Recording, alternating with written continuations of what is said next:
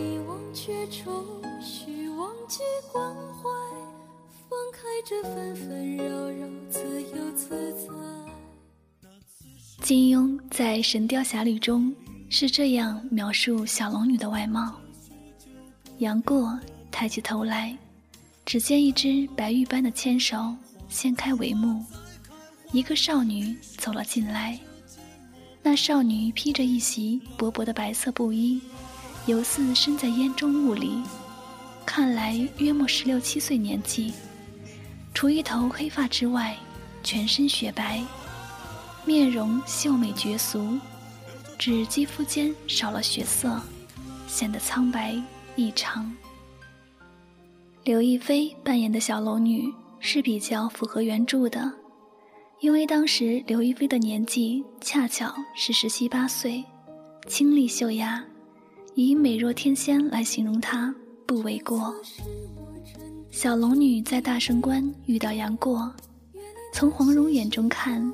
他看上去非常不像杨过的师傅，看着比杨过小，比他女儿郭芙都小的模样。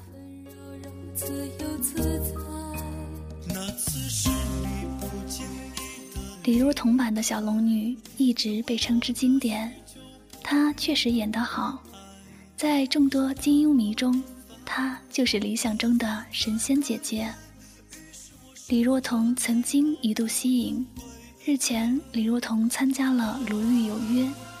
在节目中，李若彤称当年爱情的不顺和父亲的离世，给自己造成了很大的影响，甚至一度患上抑郁症，造成无法在演艺圈正常的工作。李若彤是悲苦的面相，角色也是这样的。按照《相面之心》的说法是，女相田宅宫凹陷。法令深窄，悲观压抑，个性冷淡，自然婚姻不顺，运势不佳。拥有美貌的人，我更希望他得到幸福。现实生活中，李若彤的感情生活不佳，为此我为她感到心痛，因为她也是我最爱的小龙女。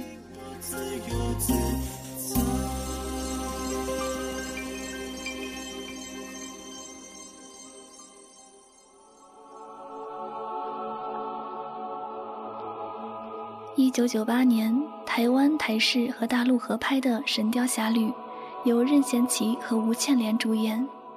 在众多版本的《神雕侠侣》中，本剧是遭受非议最多的一部。而这一版的杨过，我是最不喜欢的，因为不够帅。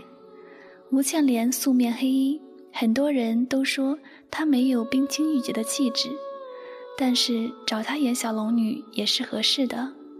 因为吴倩莲身上有一种浑然天成的孤傲的气质，这种孤傲的气质有点儿不食人间烟火，但是她面相薄寡苦情，所以曾经有很多悲苦或者孤寂的角色找她来演，比如《饮食男女》《夜半歌声》。如果她早几年再年轻一点儿，可以演李安的《色戒》。当时李安选角色的时候。就是因为汤唯跟吴倩莲的气质很像。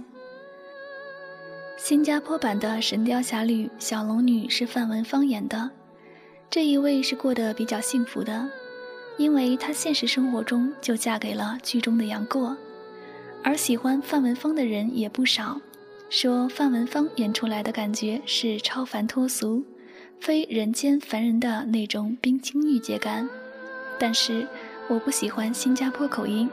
我听着不够标准的普通话，我就很难入戏。女人果然是听觉动物。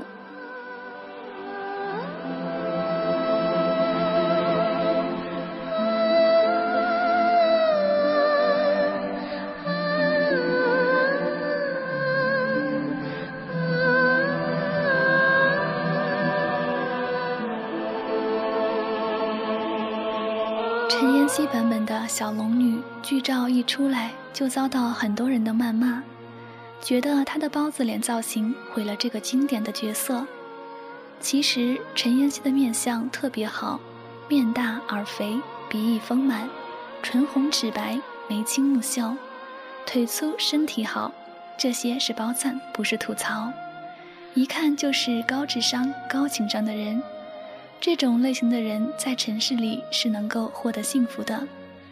他在那些年我们一起追过的女孩中，扮相我就特别喜欢，简单干净、清纯，而不失亲和力。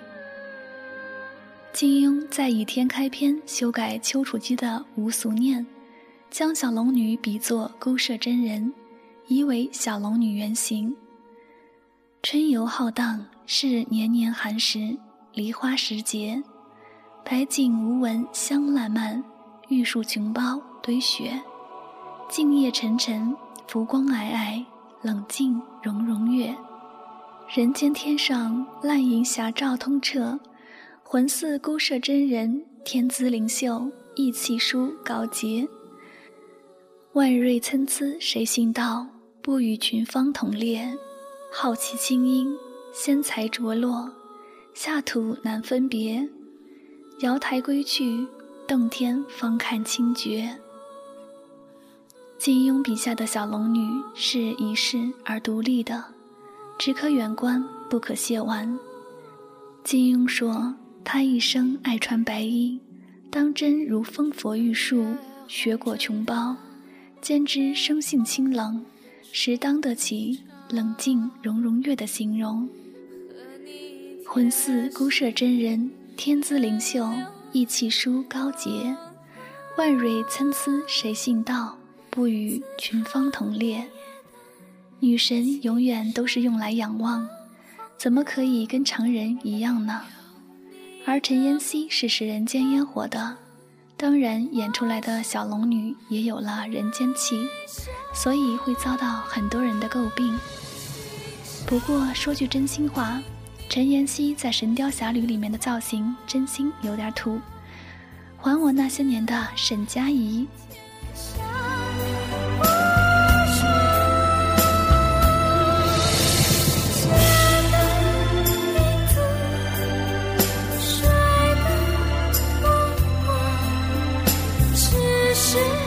我喜欢的版本是古天乐、李如彤的《神雕侠侣》，我觉得他们真的是一对璧人。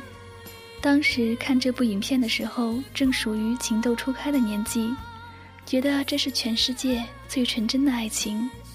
当看到杨过等了小龙女十六年，走到绝情谷的断肠崖边苦等，如此过了五日，在最后一日依然没有等到小龙女，我突然明白什么叫一见杨过误终身，愿得一人心，白首。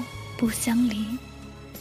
有人曾真心对待自己，不管怎样，都是值得在世间走一遭了。